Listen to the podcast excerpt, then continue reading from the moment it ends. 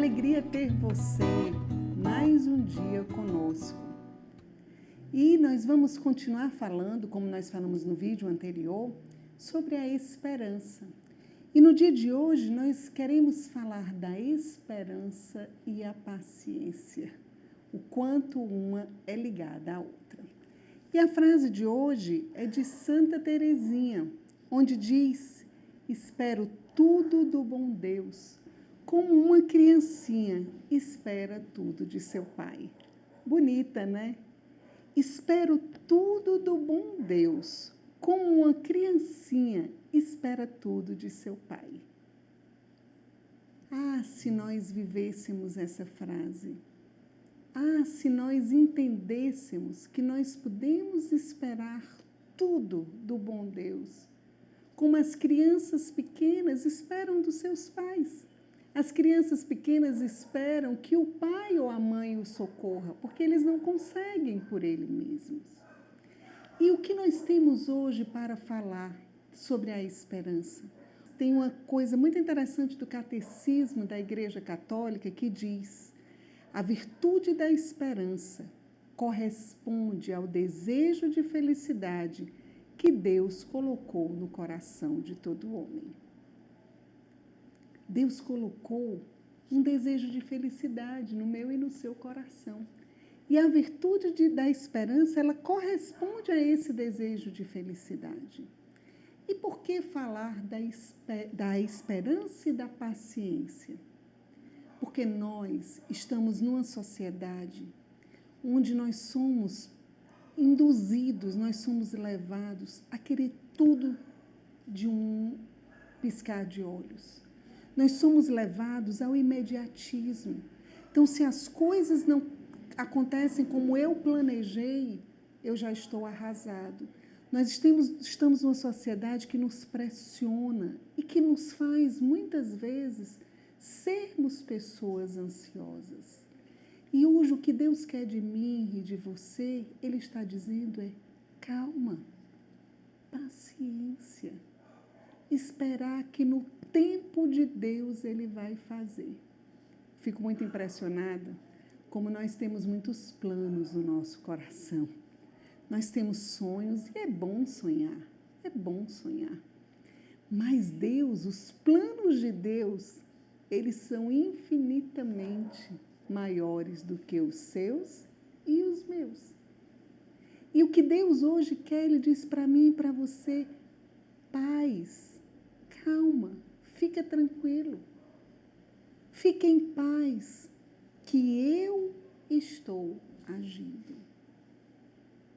Você se considera uma pessoa ansiosa ou você se considera uma pessoa paciente?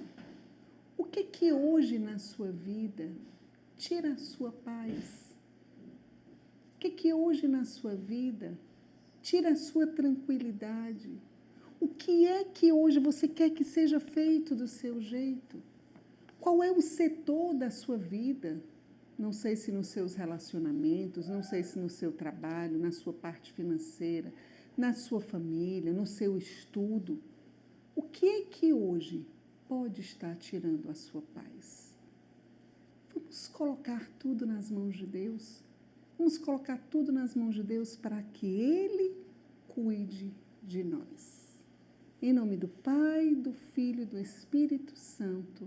Amém. Senhor, nós queremos colocar hoje diante de Ti tudo aquilo que tira a nossa paz. Senhor, como nós somos impacientes, como nós queremos que as coisas sejam do nosso jeito.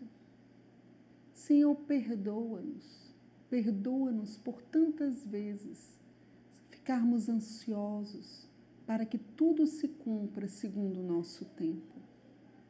Senhor, socorre-nos, socorre-nos, socorre a todos nós com a tua graça, para que nós possamos esperar pacientemente pela tua vontade e para que tenhamos a certeza de que no tempo certo tu agirás.